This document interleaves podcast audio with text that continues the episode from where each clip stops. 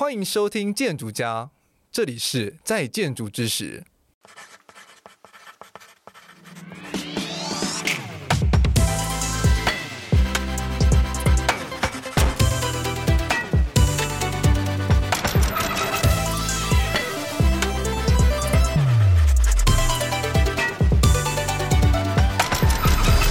欢迎再次收听建筑家 Podcast，我是波香。本周是与潘记联合建筑师事务所共同制播的《在建筑之时》系列节目，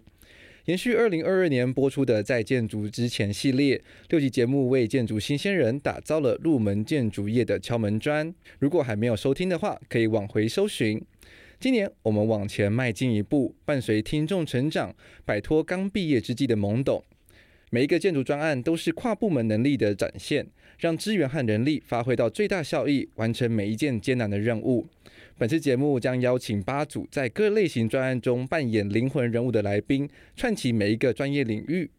透过节目的访谈过程，深入了解他们如何成就一座建筑，是正在建筑产业中的建筑人必须一听的人生基本功。而今天的第一集呢，打头阵的节目，我觉得我自己觉得非常非常特别，因为稍微其实跟建筑又有点稍微脱开，反而是要带大家去国外旅行。那我们今天来宾总共有三位，那我们就话不多说，马上欢迎我们今天的来宾。那我们第一位来宾是大威，大威你好，哎你好，博翔。是，那第二位是欧阳，哎，博翔你好。是，第三位是本心，Hello，我是本心。是，那我相信听众应该都会很好奇，为什么第一次打头阵就有三位来宾？呃，因为他们三位呢，他们其实在今年的年中有去展开了一个很不一样的旅程，然后去参加了一个世界级的大会。那我们就请大卫来帮我们稍微解释一下吧。好，那这次其实是我们真的很幸运，有这个机会，在今年的七月初。那我们三位代表事务所去参加在丹麦哥本哈根的 UIA，就是所谓的世界建筑师协会的一个大会。那大家可能对 UIA 比较呃陌生，那我大概说明一下哈。其实 UIA 其实算是世界上呃一个最大，然后也是联合国所承认的一个能代表全世界建筑师的一个协会。那它的会籍是由各个国家的一个建筑师协会来代表。那我们台湾的话呢，就是由呃全国建筑师工会来当我们台湾的代表，所以这个是在呃台湾少数在国际组织里面算是我们有正式的一个会员国。那可是过去几年啊、我们大概在两千年左右的时候是正式加入，那可是加入之后其实呃也没有太积极的去参与。那当然后面前几年又遇到疫情，所以今年的这呃恢复实体。的这个大会，那这次就有我们，所以就很幸运的跟着呃全国建筑师工会的呃代表一起去参加。那事务所这边有三位，那我们也是台湾呃唯一一个事务所有派代表去参加的，所以我们觉得还蛮荣幸的。那跟大家讲的这个规模，大家可能呃有一个呃概念，就是大概今年有六千位来自世界一百三十个国家的一个建筑师代表，所以真的算是一个呃盛会哈。那其实大家去那边，呃，其实其实是还蛮 serious，就是说，呃，这个大会，呃，其实有个主题，然后在那个大会当中，其实除了呃有一些演讲之外，也有一些专专业论文的一个发表，跟甚至还有一些那个，因为哥本哈根是一个文化底蕴非常深厚的城市，然后也是有很多都市设计可以借鉴的，所以也有安排一些参观活动，所以这个总共为期。差不多五天的一个会议，大家是呃收获满满的回来。那我们也很高兴今天有博翔的邀请，来有机会跟更广大的这个呃听众来分享一下呃我们在 UIA 的这个经验。是，那世界建筑师大会这个它其实是从一九四八年的时候创立的嘛，所以至今其实已经有了七十五年的历史，其实这很久诶，但是我们好像大家从来没有听过这个大会的名字。欧阳之前之前有听过吗？其实说老实话，其实也真的没有听过，是透过这一次的会议呃当中才了解到说，哇，原来在世界上面有这么样的一个规模的组织。呃，从建筑师的角度来去想说，建筑师能够实际为世界做的这些什么事情，这样子。嗯，是。那我有注意到说，好像今年的主题其实跟永续非常非常的有关系，因为像是联合国他们其实有提出了一个永续发展的目标嘛，所以其实上今年的建筑师大会的主题其实也算是跟这个部分扣得很紧。那本兴有没有跟我们稍微介绍一下？是，就是其实大会主题原本是扣在联合国颁布的那个十七项 SDGs 十七的那个指标，那它其实把它 break down 成六个主题 panel，那就是包含气候、资源、社群，然后健康跟包容性等等。然后刚刚大卫提到的一系列，比如说讲座或者访谈，或者是展览，甚至是城市里面的导览等等，都是跟这六个 panel 是扣在一起的。嗯，是。那这个六个面向分别是为气候适应而设计，为重新思考资源而设计，为韧性社区而设计，为健康而设计，为多元共融而设计，以及为变革伙伴关系而设计。听起来其实好像有一点。Fuzzy 就是有一点虚无缥缈的感觉，可能我们很多听众听完之后想说，你到底在在说些什么事情啊？大卫可不可以跟我们稍微再进一步稍微简介一下？好，那其实它这个主题其实有一个，我觉得有一个关键词就是 leave no one behind，意思就是说，他我我我们自己看着的面向是大概这样，就是说，因为大家现在知道我们所面临的这些问题，其实建筑当然是一个很大的一个部分，我们也知道说，其实建筑整个产业的这个碳排量可能占全世界。碳排量的百分之四十左右，所以要解决这些问题，其实不是光靠建筑师本身就能。所以我们解读这个 “leave no one behind” 意思就是说，其实是要集合大家，就除了所有建全世界各地建筑师之外，其实还要找很多伙伴。然后我们在做设计的时候，其实也是要照顾到往往呃最弱势的一个族群。所以我觉得他有这样子的一个所谓永续的面向，他把它更延伸到其实是要整个社会性。然后我们是要整个照顾地球，然后也要照顾到人人的这个部分。所以其实如果大家把那个六个，其实回到最后，其实还是环境跟人这件事情来讲。所以我觉我觉得这件事情其实也不用去把它呃想得太复杂，反正最后就是还是回归环境跟人这样子。嗯，是。因为这几年，其实我们自己在做设计的时候，其实也一直会思考这个问题嘛。因为像台湾的话，其实有所谓的像是绿建筑啦，或者是像是智慧建筑啊，甚至像是很多国际的很多像 LEED 啊等等的标章，其实也都是我们在做设计的时候不断在追求，或者不断的也希望说可以达到为设计、为自然或者更为人更好的这样子的事情。那只是说要如何把这些。专业知识反馈到我们的专业上，或者说再进一步的去学习这些知识，然后让我们的设计可以再提升到不同的层次的话，我觉得这也是这次的大会上算是讨论到一个很重要的主题吧。而且我注意到，我觉得这很棒的地方是，虽然说这是建筑师大会，但是他们在可能像是论坛上的时候，其实也是纳入了很多不同的角色，而不单纯只是我们建筑师讨论自己这样子，像就是圈内人自己玩这样子，呃，反而是还会邀请很多不管是政治人物啊，或者是很多不同产业面向的人物加入，然后一起去讨论说，诶，我们有什么样的可行性？对，我觉得其实我们呃，在所谓的 keynote speaker 里面，有一位呃很年轻，也是亚裔，来自呃雪梨的一位呃市议员。那他也就是希望说，在透过政府跟社群的力量，来再带来一些改变。那最后还有一场，我记得是一位。英国的一个有名的经济学家，是他就从这个面向来来讨论说，其实我们把这个建筑去放大化，其实我们在整个社会里面，呃，因为以前可能建筑大家都认为说，其实是有点像是在象牙塔里面，或是我们可能真正服务的都是往往比较有一定有一定的资源才有办法去请建筑师嘛。可他说，其实你整个这样看来的话，我们应该要跳脱一些我们平常。的这些框架，然后这些框架有时候其实是我自己觉得是建筑师给自己所带来的一些限制，不管是啊、呃、我们的过去经验，或者是说法规，或者是业主的需求。可是他说，其实你要去往更广的一个面向去思考设计，嗯、那这样的话，其实就是我觉得对我们来说，平常可能我们在日常工作的时候比较看得到自己手边眼前的一些事情。那我觉得这至少对个我个人来讲，我觉得这是一个。蛮大的一个启发，这样子。嗯，那我不知道欧阳那个本性、嗯。对，所以其实从我这边我看到的是说，他们其实呃这一次他用比较一个宏观的角度去看待建筑师的角色跟建筑师的，甚至是说责任及可能性。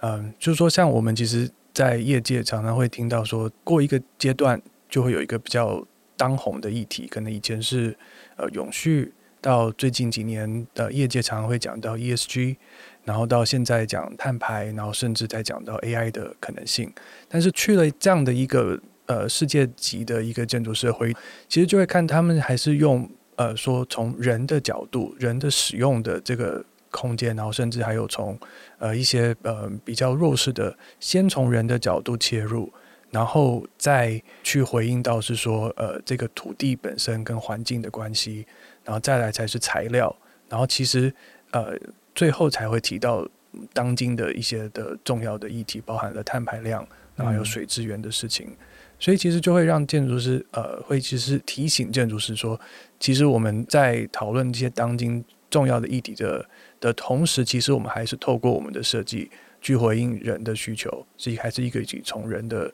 的的为以人为本的一个这样的出发点来回应我们可以做的事情。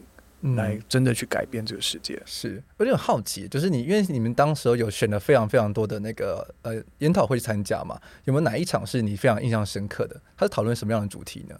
嗯，印象有比较深刻的一个呃议题，其实是呃像有一个是做所谓的 daylight，就是说自然光的一个议题，然后这是一个丹麦的呃设计师，他叫做 Dorte，然后他其实就是在丹麦的。呃，他其实应该说是整个北欧呃比较一些呃乡下的地方，比如说接近北极圈的地方，呃，那它其实就是在那些呃人平常不太会有人去注意的空间里面，他却很仔细的去研究光跟那个基地的的关系，然后让光去同时的塑造它呃里面的使用的功能性，包含了美术馆或者是展览的空间。然后让我印象最深刻的是，它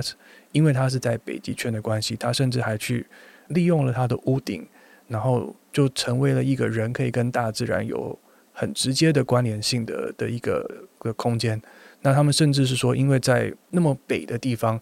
他在夏天的时候有一个晚上，甚至太阳光大概只有四十分钟，是。然后他们其实就会有利用那个屋顶，它会有一个 party，让大家就是说，就是我们就是来庆祝这个。自然的的这样的一个特殊的的一个呃一个一个现象，那我们就是晚上从太阳到起来到这样的一个四十分钟，大家去好好的体验这个空间，然后也就是实际的感受到建筑怎么样跟人跟环境有很好的结合。嗯，听起来超级有趣的耶！因为毕竟我们本身居住的是在一个非常炎热的环境，尤其是台湾今年又更热。我们光是想象说北极圈的生活，其实很难真的想象说到底是什么样的模样。当然说在电影啊或者是电视上有看到过一些画面嘛，可能就是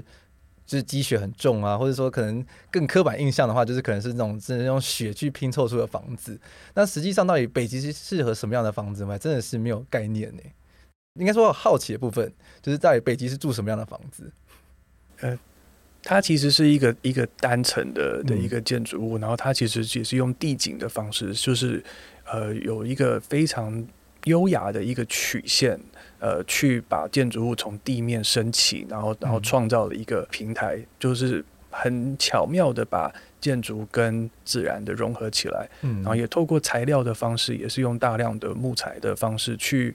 让建筑物本身不会呃，就是完全的是是属于一个用人为所造出来的的一个这样的有破坏性的这样的一个建筑，嗯，那当然也是反映到它当地可以取到的材料，嗯，呃，跟它的施工的一些限制，这样子是对是，所以变成说比较像是一个地景式的建筑的设计，是是是，是，哦，真的好好奇哦。我当然可能录完节目之后想要去 Google 看看到底是变什么样的模样。那本心呢？你有什么哪一个 seminar 是让你特别印象深刻的？我自己当时有刻意去挑一些台湾可能目前也在关注的事情。那有一场是在讲碳，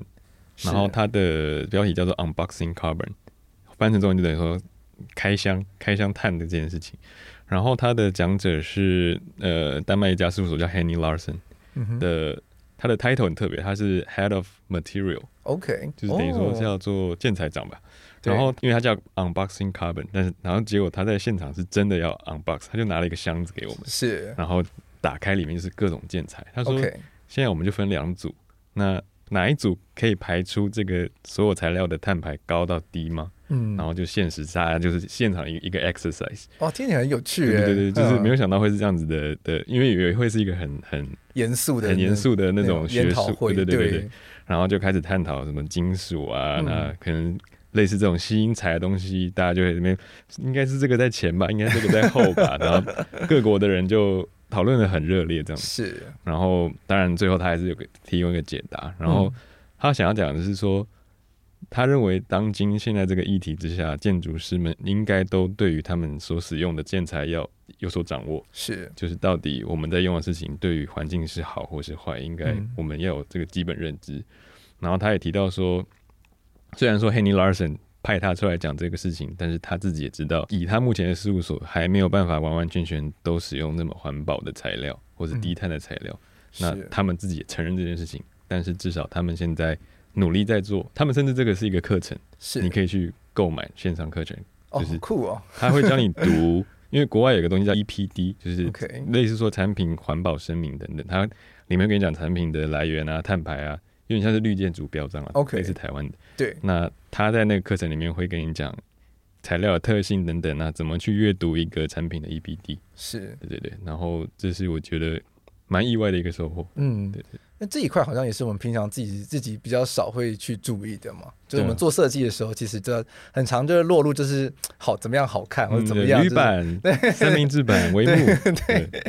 就是玻璃用好用满，就是要通透才好看这样子。是是。但是实际上我们好像确实没有去实际深讨过，说哎，每一块玻璃或每一块帷幕它背后的碳足迹是多少？是对。其实之前好像好忘记是联合国还是哪一个国际组织，其实只有有发表过一个一个。数字嘛，就说其实全世界碳排量最高的其实是建筑或者营造产业，是是是，是，对啊，所以其实这也是我们建筑师这几年可能要开始慢慢陆陆续续培养的一个技能吧，就如何去辨识说什么样的材料是真的是可以绿的、永续的这样子。是，因为其实刚刚本心提到的就是跟 carbon 有关的这个议题，其实这几周吧，在台湾其实好像碳权的交易所才刚刚开幕而已。对，所以变成说台湾其实在在产业上，其实对于碳排或者是这些碳如何回收等等的的这些的应用，或者是这些的评鉴的制度，其实已经开始上路了。所以变成说建筑师事务所，或者是对这些我们在做设计的时候，其实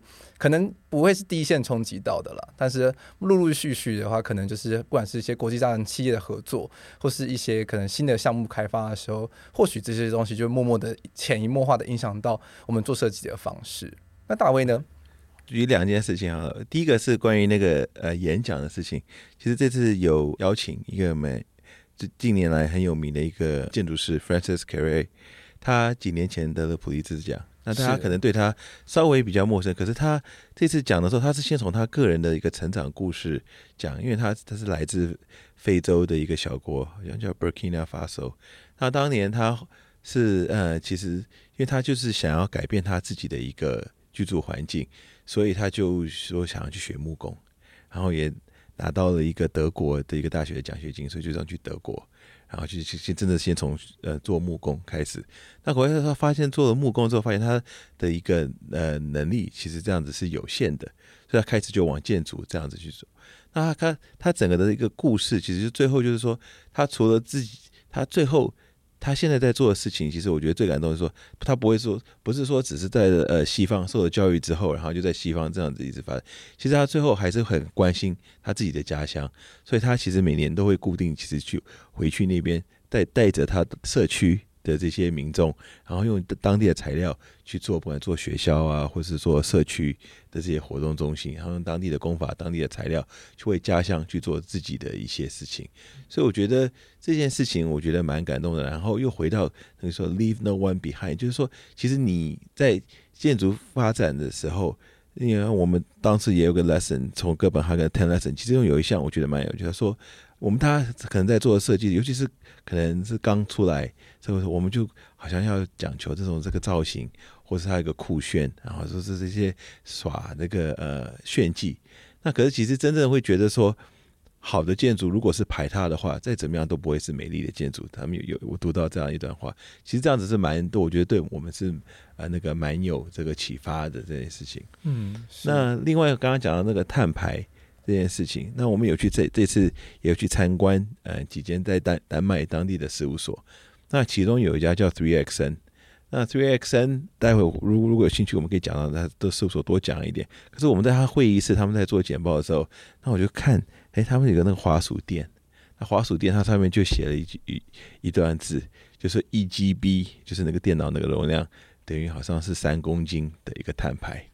那我就问他说：“哎，奇怪，你们这为什么要特别去强调这一点？就是说，其实他们是说，其实我们大家除了我刚才讲到说什么，我们建筑师选材料啊、工法这些会以有有会对碳排很有大影响。其实我们平常在公司事务所自己在做事情的时候。”其实它，我们每滑鼠每点的这些，其实它都是有碳排的。那尤其是存档这件事情，那它其实是有碳排。那为什么会有碳排呢？因为它我们成长是不是电脑里面就是有个指令，对，就是要要要要要用电去跑，然后去存。所以丹麦的其实已经是相对是比较他们的整个那个呃发电结构相对是已经比较永续了。所以它它它这样子他们统计。大概每存一 GB 的容量，大概它的那个 equivalent 的用电量，大概就等于三公斤的碳排。哇那那大家可以想想看，台湾的话，那大概可能十公斤吧。那可是我们平常在这个养成训练的时候，常常就会提醒自己说。哎，你要长存档啊，要不然等下电脑当掉怎么办？对，而且还要 archive。对对对，然后现在的，然后现在档案就是越来越大，是，所以一 GB 已经有时候根本不算什么了，对不对？所以这其实就是提醒我们自己说，哎，我们平常在做的时候，其实都有影响。OK，好，那你现在知道丹麦的事务所，他知道这件事情之后，他不会是说只是说哦，那你就尽量少存，不是，而是说他们把这个研究精神更再去延伸的说，好，那我们现在软体很多种。有有做渲染的，有做 BIM 的，有做排版的，有做什么画施工图的这些，那是不是那个软体越多，你相对要存的档案就越多，你相对要存的量是不是就越多？所以他们现在在研究是什么？怎么样把这些软体去把这些呃去做整合？所以这样子的话，如果一个软体可以做更多的事情，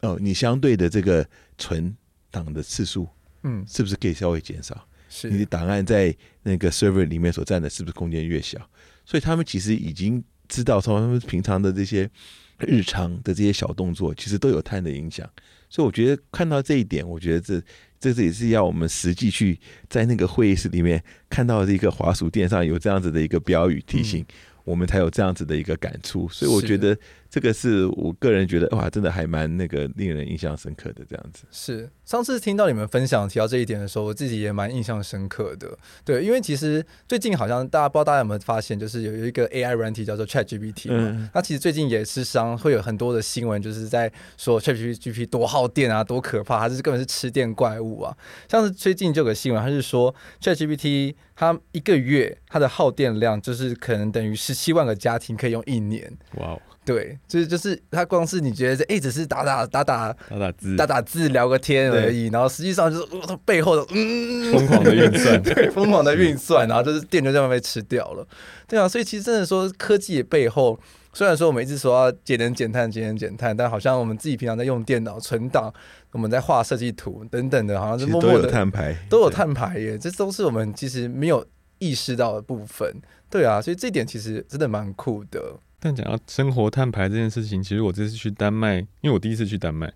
我觉得算是蛮震撼的。是的，因为其实丹麦在二零一二年的时候，那那任市长就说，他觉得在二零二五年的时候，丹麦极有可能成为世界第一个碳中和的城市。我在杂志上看到，OK，然后我就想说，我去之前看，然后想说，真的假的？有这么厉害吗？然后到当地之后发现，哎、欸，真真的好像很多部分就是跟台湾可能不太一样，是说第一个是。通勤这件事情，嗯，是他们据统计，他们三分之二的人每天上班是骑脚踏车，哈，所以就等于说碳排是零，对。然后光这件事情就是光是省掉一大堆，然后再来是说我们还有搭乘它的水上交通。那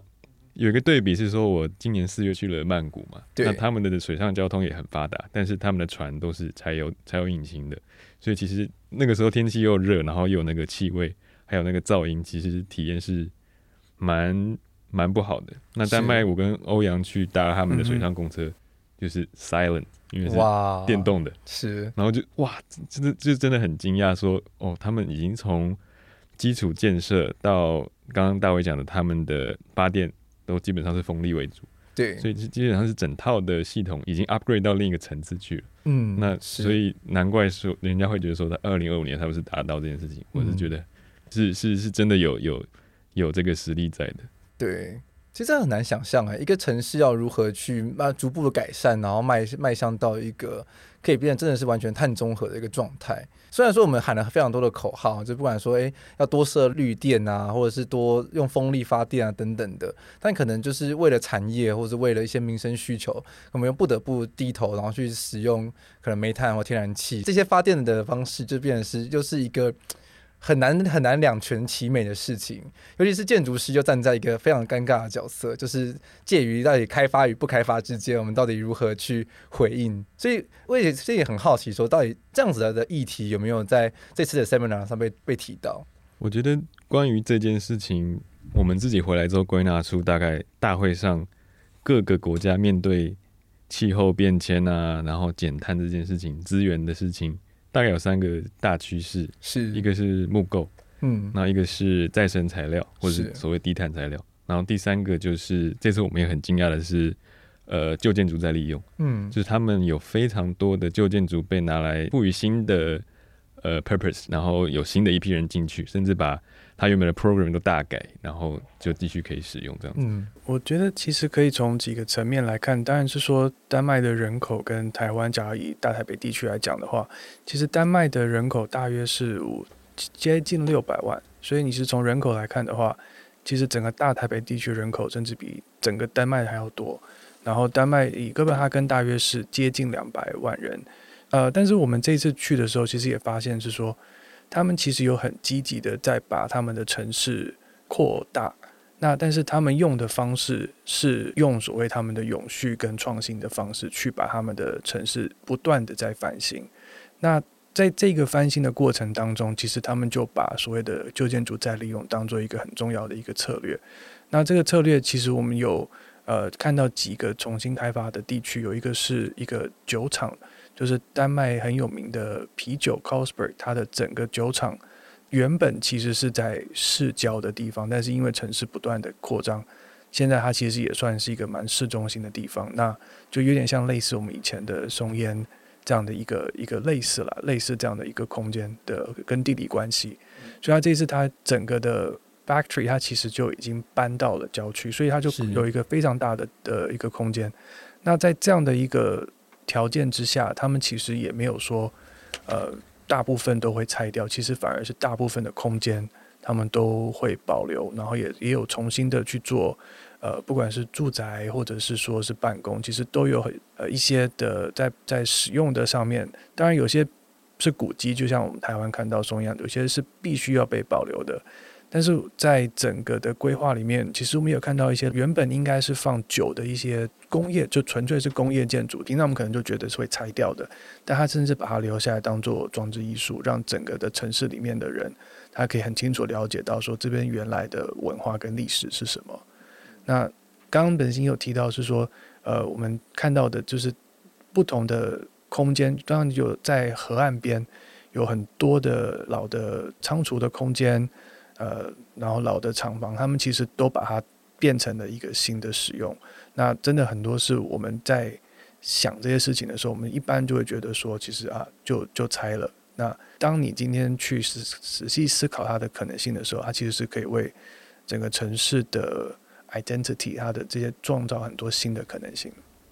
对，而且很多这些老房子的使用者是建筑师事务所自己去改造，自己去进驻。哦所以我觉得，当你在那个工作环境里面的时候，你自然而然就是说，诶，我自己的办公室都是这样子，我自己平常工作的环境就是这样子一个劳务利用。那为什么我在做设计，帮业主帮这个城市在设计，为什么我不先从这个角度来思考呢？所以刚刚回应刚刚博翔讲，就是说，对我们建筑师有时候真的是处在这种很尴尬的状态，因为业主往往来找建筑师，就说我要一个最新的，我要一个最炫的一个东西。可是其实我们就想，他骨子。或许他还是可以用利用那个既有的，嗯，那这个会，这其实除了这个整个设计上，它会有更有更擦出不一样的火花之外，我觉得这个其实很多就是碳排，就是说，当你一栋既既有建筑你能够尽量的利用的话，其实它的碳就永远都还是在没有被释放出来。是，就是其实这个固碳其实可能会比你选择什么材料，搞不好它的影响会来得更大。所以我们觉得说，这其实也是看到说，丹麦其实很多事务所他自己就是选择去用这样的空间，他等于是身体力行，嗯，这样子。那我觉得这点还蛮感触的。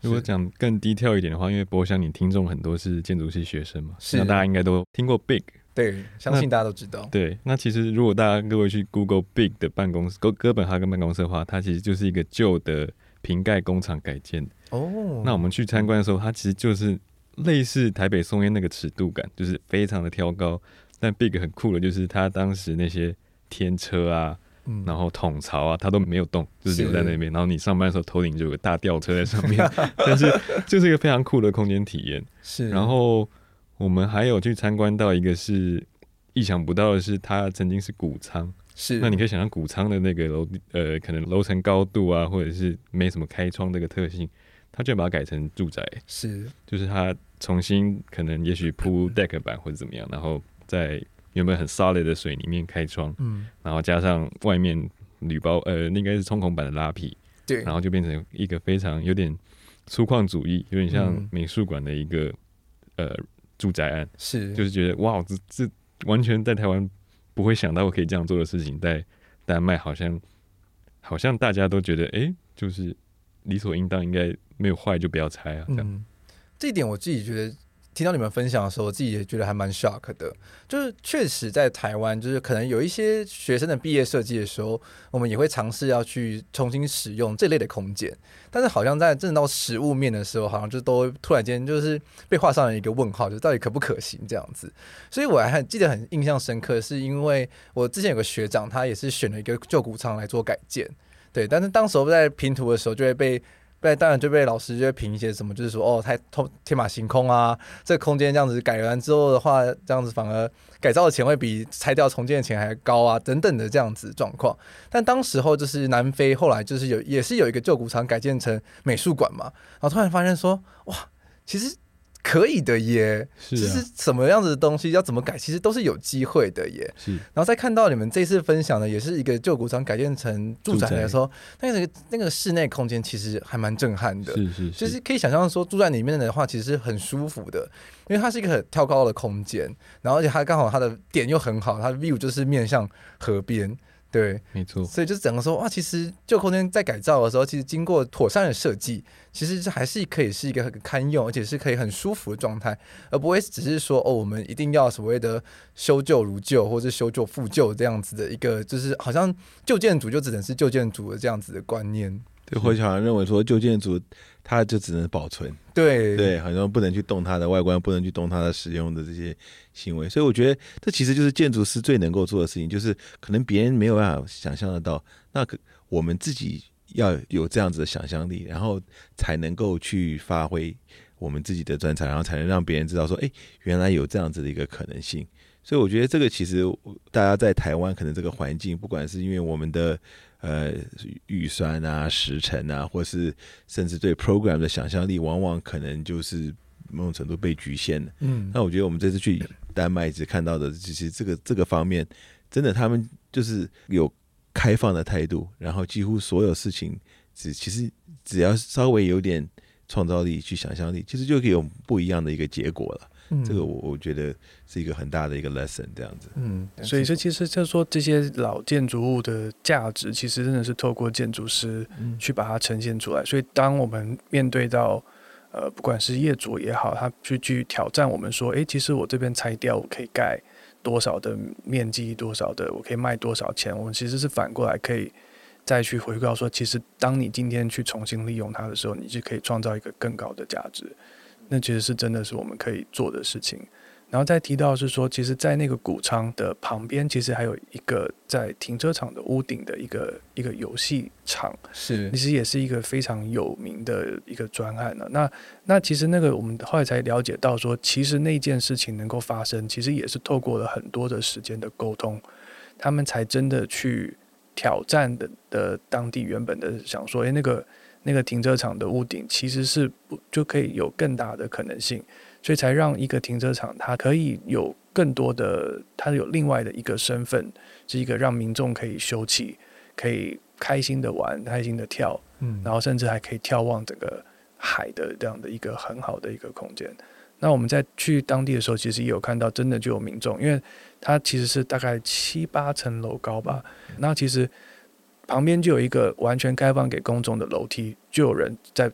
跑那个楼梯，当做当做他的运动。所以就是整个空间就变成了一个符合呃民众使用，甚至是。促进民众可以使用的一个一个公共的空间，真的很有趣。因为是变成说，好，这这次的世界大会在讨论的就是永续，但是真的可以看到说，因为它刚好就举办在丹麦的哥本哈根，然后就可以真的是身体力行的看到说，一个城市是如何去执行永续这件事情，而他们是真的是把这样子的专业知识应用到他们的不管是新的建筑物或是旧的建筑物上面，去展现出一个新的可能性。我觉得这也是真的是在。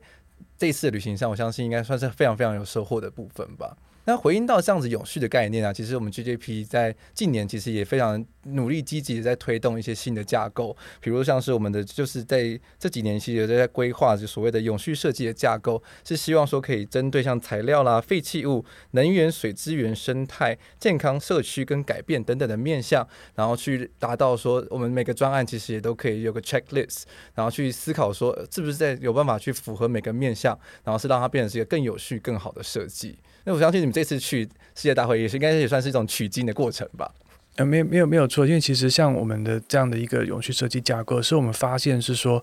当今的事务所当他们去面对到比较大的议题，比如说像类似 ESG 的这个议题，其实建筑师他能够呃做的事情，其实是一部分，就譬如说，其实都好像是跟 E 跟 S 会比较有最直接的关系，但是其实建筑师的影响力。是确实是可以到这么广的，所以我们才会去把几个建筑会常常面对到的议题，不管是水、能源、资源，还有跟社区的关系，我们把它整理出来，让同事们在做设计的时候，可以有一个比较明确的一些方向跟一些准则，去提醒呃，甚至有一些时候是去呃点出或是引导同事，就是让建筑物它的我们的专案的影响力能够被扩大。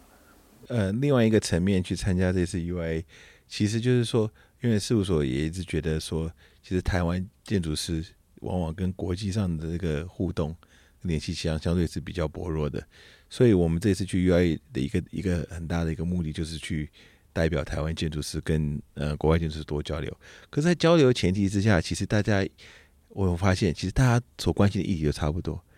都是在讲永续这件事，所以等于说，如果我们平常在台湾有在做这些事情的话，其实到了国际上，其实大家某种程度上，大家会有一个共同的语言、共同的兴趣、共同的嗜好，就像你交朋友一样。当你有共同的兴趣的时候，其实你自然在讲什么事情的时候，其实很快的就有很有所交集。嗯，所以我觉得这件事情，我们这次去就是就是呃，也某种程度也印证了，就是说呃这几年呃事务所在永续这方面的方向。是正确的，是对，然后所以我们这一次去就，所以我们就才才会说刚才讲的那么多的一个共鸣。那可能我们现在做的事情可能还没有像呃国外这么彻底，可是至少我们已经要已经在朝这方面努力了。可是我觉得这次看到更值值得大家一起探讨，就是说其实丹麦它是整个环境一起大家在努力的，而不是只有建筑师。那常常我们在台湾会觉得说建筑师好像就有点那样单打独斗。然后业主哈，有时候甚至是公单位，可能表面上都是很支持，可是到真正要做决策的时候，往往都还是会从一个比较那个现实的这个面这样子来。可是我们觉得说，其实我们这次去去过，就其实就某种程度是希望说，能够让这个效应可以这样子持续的一个扩大。是。那我觉得这个是要各方的这样子一起努力，才能够把最后这件事情，呃。往丹麦，我们当然也希望说台北，甚至整个台湾，将来有一天，其实它可以像丹麦，可以像哥本哈根一样，真正到一个所谓的呃二零二五，就就算不是二零二五，二零五零，政府之前自己也喊出来说二零五零 要做到那个的，那我们也拭目以待。那我们当然我们会 play，我们会尽到我们的责任，可是真的是要大家一起的这个一起努力这样子。所以这个是我我我我这次去看到的是。因为我自己可能也是因为在身兼事务所这个国际长，可是我我我会觉得说，我们这这方面，台湾其实是相对我觉得，因为我们地方小，有它的限制，有它的挑战。可是相对的，我们要把我们的效应做大，那我觉得是很有机会的。因为丹麦它虽然是它设计能量这些很强，可是它没有什么太多的这种工业的一个基础，不像我们台湾有很大强强大的制造工业基础。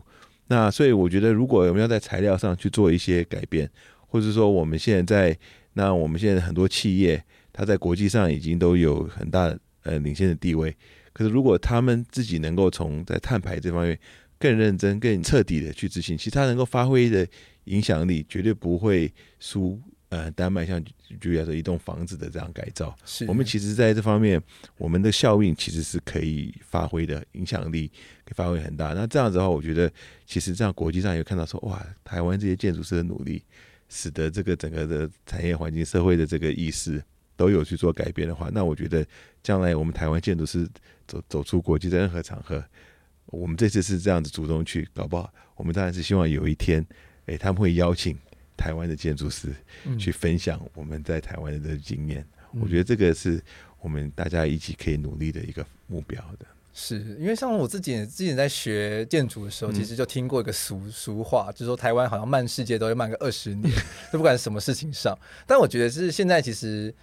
凭借着科技啊，凭借着产业能力，其实我觉得我们台湾真的慢慢在跟上。我也相信说，我们就可以慢慢的把这个样子的差距给拉小。我们不会再是差二十年，我们可能差个十年或者差个五年，我们再努力一下，所以或许就可以变成是像丹麦一样这么美丽的城市，而不会是只是说哦，我们每天就是说哦哪边很漂亮，然后台湾怎么是这样之类的。而是有一天我们也可以以我们自己的城市的市容，或者整个城市这样子碳中和或者很低碳的状态而而引以为为荣这样子。是，那既然都谈到丹麦了，我相信很多听众应该会很好奇，因为很多人应该都还没有机会去到丹麦。那我们可以聊聊到底各位在这次的旅行之中看到了一些丹麦的特别的特色。本心，欧阳先讲吧。哦，好啊，那欧阳之前在丹麦交换学生过吗？对对对，oh, 是很多很多年前大学的时候。是，那所以这一次，嗯呃，呃，是的确是说从呃很多年没有去，然后又再回去。呃，看着的这件事情的这样的一个角度，那呃，我觉得其实印象还是很深刻，就是说，就是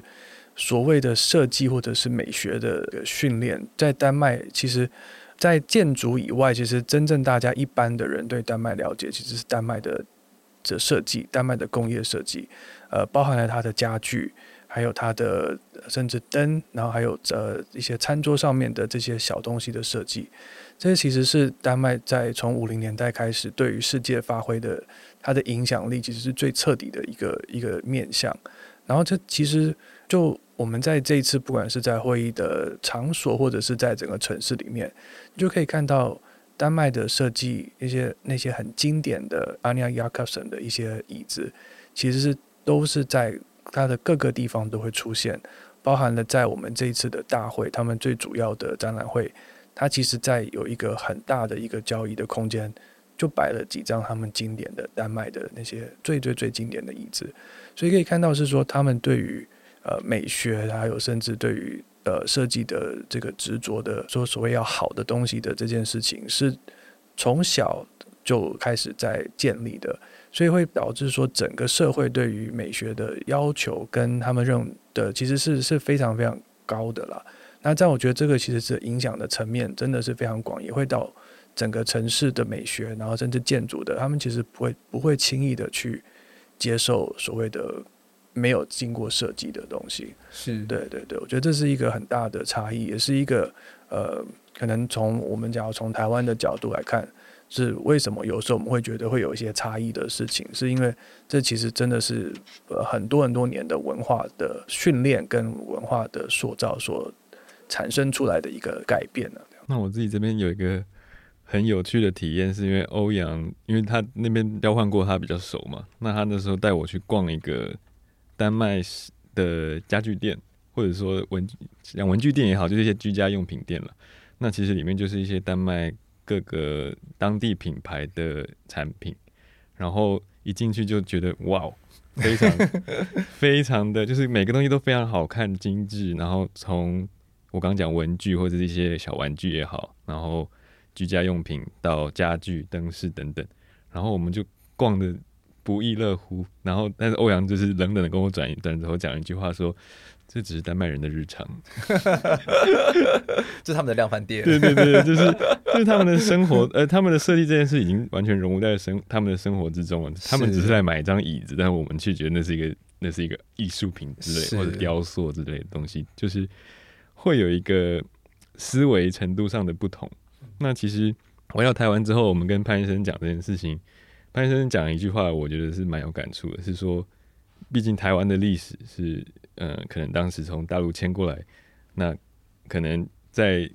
建国的这个初期是比较辛苦的阶段嘛。可是其实老实说，现在台湾人的生活水平也都已经提升了，但是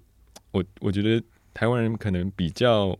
还是相对务实一点，是很多东西可能会觉得啊，能用就好。就是不会特别去追求生活品味这件事情，但我觉得也许已经差不多是那个可以转念的时候。是说，因为现在大家可能会把钱拿去买房子、买车子，可是你会想要花，比如说十万块买一个经典的设计椅子吗？是，可能目前大众还没有这种思维在，可是也许大家也可以稍微反思一下，说，哎，其实我也不一定要把钱全部拿去买买豪车或者是买名牌包，而是。我生活周边这些东西，可以让自己的生活品质变好的东西。我自己觉得蛮印象深刻的地方是，之前我们一直觉得好像很难找到好看的家饰，尤其是对我们年轻一辈的啦。因为毕竟看可能欧美剧啊、电影，觉得说哇，我们别的国家的那种家具感觉都好好看哦。嗯、然后自从 IKEA 进来了之后，就突然突然间觉得说，好像只能在 IKEA 找到比较现代或者比较潮流一点的、有设计感、有设计感的家饰。对，所以变成说我们。就是到底是就是应该是说整个产业有没有办法就往前再迈一步，就是除了实用耐用之外，能不能再多一点设计感？这部分可能就真的是要有一些时间跟文化慢慢的培养、慢慢的栽培，然后才有办法茁壮的一个部分。当然是现在开始陆陆续续有看到一些台湾的。自创的品牌也开始有些新的尝试，那我觉得这其实是就是好的开始嘛，因为他们可能原本的家具的家饰的一些二代或三代，然后开始也也是年轻人了，所以他们开始勇敢的去尝试一些新的可能性。所以我觉得其实就设计能量上，我们台湾绝对不会输啊。不然你看我们不管是什么唱片的封面设计啊，或者是一些工业设计啊，其实也是在国际上也是屡屡的拿奖的啊。那我其实更好奇的其实是呃哥本哈根或者丹麦这个城市，它跟和或者是跟整个城城市在自行车文化上的一些规划，因为这其实是在台湾我觉得更少更少见的。虽然说我们也有所谓的自行车车道啊，但是我相信大家在台北骑过的应该都知道多么的可怕。但是你们的观察是什么呢？这这次其实我们三个都不约而同都有机会，其实就是在我就下载一个 APP，然后就可以去 unlock 这个车子，然后就就去骑。那骑的时候也是第一次。虽然之前去过哥本哈根，可是没有真正就是在那边骑车，所以这次骑车真的就发现，其实它真的是一个可以取代汽车的一个工具，因为它某种程度它比汽车更方便。就是说刚刚讲的河的关系，其实它像台北可能只有某些桥，你才有办法去横跨。你大概也不会想要去。如果你只，那我自己是试过，因为我有骑河边，通常都要骑一个很大的坡这样子上去，而且但通常只能牵引。对。然后到了桥旁边之后，你可能也要小心，因为你旁边可能就有机车这样子。那可丹麦它是有一个专门的一个自，它可以为了自行车就做一道桥，这样子去让串联两岸，然后甚至是高架的，所以它完全其实是把自行车当做是那个跟甚至比汽车。来的时候，在整个交通的这个系统的网络上，它的那个重要性其实是把它拉到一个更高的一个地位。所以我觉得这样子，你有了这样子的这个社会之后，你才会真正去鼓励人家去真正把它当做是一个交通工具。然后之后就会衍生出各种各样的脚踏车，有些很多其实前面就是一个篮很大的篮子，你可以放你的 baby，你可以放你的这个 groceries 或者怎么样。然后他们那边骑的。诶、欸，真的还蛮快的，可是你不会觉得危险，因为你是在你自己的自行车的车道里面，是你不是要去跟那个机车跟那个汽车去抢道。那讲到这个城市跟这个河的关系，那其实跟建筑也有关系。就是说，那边在最河边最明显的一个位置，其实它是一个丹麦的一个建筑中心 DAC，Danish Architecture Center。就是说，他们是把建筑是在一个最明显的一个地方。可它建筑中心不是只是一个建筑，而是它是一个像是一个城市的一个综合体。它里面有住宅、有展览、有有一些商业，然后呃，当然有本身的这个建筑中心。所以它建筑就是回到刚才欧阳讲的，其实它整个设计其实就是它建筑就是他们设计文化的一部分，然后设计文化就是他们的生活的这样子的一个部分。所以我觉得就是实际上就是在反映在整个的这个城市的一个呃规划上。所以我觉得这一点是可能也是要真的去体验的时候才会有比较深的这样子的一个感受，这样子。嗯，是我还印象很深刻，里面有提到一点，就是说他们丹麦的自行车车道的颜色跟人行道颜色跟汽车车道颜色其实是一模一样的。可以跟大家跟在在我们节目上再说一次这个故事吗？可以啊，就是如果要让台湾听众了解丹麦的自行车是怎么样，你就把台湾的机车换成自行车，就是 就是大概是那个量。跟那个密度，然后跟使用的频繁程度。那其实丹麦一开始做都市规划的时候，他们的脚踏车道也是有可能像台湾涂绿色或是别的颜色，但他们后来经过研究之后发现，其实你不同颜色反而造成了可能就是阶级对立，就是到底什么颜色是应该被 prioritize，所以他们后来才决定说，应该各种交通工具是平权的，是，所以把汽车跟脚踏车车道弄成一样的颜色，然后。因此，他们也发现，哎、欸，事故率反而降低了。哦，oh. 就是他们不觉得说应该谁让谁，就是我们我们是平等的，路上使用这个公有的道路这样子。是对。然后刚刚讲到说，还有什么这边很特别的文化是，呃，因为他们的很多街道尺度是因为了脚踏车设计的，所以在路上就看到一个可能 maybe 两米五宽的车道，然后有小小的箭头。然后箭头到了路口就有小小的红绿灯，就全部都是脚踏车尺的东西。那我跟欧阳去参观一个学校，然后有不小心下到他地下室，就就 shock 到是应该大家有在公馆台大外面看过那种两层的停脚踏车的那种架子嘛？是，他那个地下室满满都是那个架子。天哪！就是所有的学生基本上都是骑脚踏车来上学，然后可以被好好的放在地下室车库里面。嗯，对，所以这个现象是在台湾真的比较。难以想象，但是你你就想象的是台湾的机车变脚踏车，大概就是那个样子。可能台湾的气候上可能会有一点障碍啦，对，夏天真的太热，冬天又太冷，而且台北又多雨，对。但不然的话，如果假设说真的可以把路上的很多的机车换成是脚踏车的话，那其实我觉得这光台北的空气可能闻起来就会比较清新，还有噪音的问题啊。对啊，对啊，没错。但但汽车如果也换成脚踏车的话，我觉得这个城市的密密稠度应该会。降低很多了。是，我觉我觉得天气在台湾真的是个挑战了，因为我们参观其中一个事务所的时候，嗯、他们说他们同事大概。有人骑十公里脚踏车来上班的，然后想说：“哇，这这个 在台湾直接就到公司直接阵亡了。”对啊，到公司直接说：“啊，我今天可能要请半天假。”对对对，到公司先请病假。对，啊、对，真的，所以真的是接近国外的城市，但是当然还是要因为各地的条件，然后去做调整。但是我觉得就是在精神上还是有很多可以学习的地方，不管是脚踏车的文化，或者他们对于旧建筑的态度，甚至说他们。就是城市跟河是如何共同相处的，我觉得都是在这一趟的哥本哈根的旅程上面，我觉得学学到很多的地方。那更不遑说，就是这次参加了就是世界的建筑师大会，那他们所谓的他们的主要的 slogan，Leave no one behind，不要让任何人被遗留在背后。我觉得其实听完了之后，其实对于不管是可能在座的三位，或是听完这期节目的听众，应该都会有很深的启发。未来的话，变成我们做设计，其实不单单只是为了业主，或是为了。呃，可能说是一个好的自己成就自己好的专案。那我们如果可以多一份心思，然后去多去思考如何用勇气去做设计，如何纳入木构、再生材料或者是旧建筑，然后去达到一个可以真的可以协助我们台湾二零二五年变成是一个碳中和的的城市或者国家的话，我觉得都是我们建筑师可以努力的地方。好的，那我们今天的节目就到此告一段落。我们再次谢谢我们今天节目的三位来宾，大卫、本心还有欧阳，谢谢三位，谢谢谢谢。好，那我们下周一见，拜拜。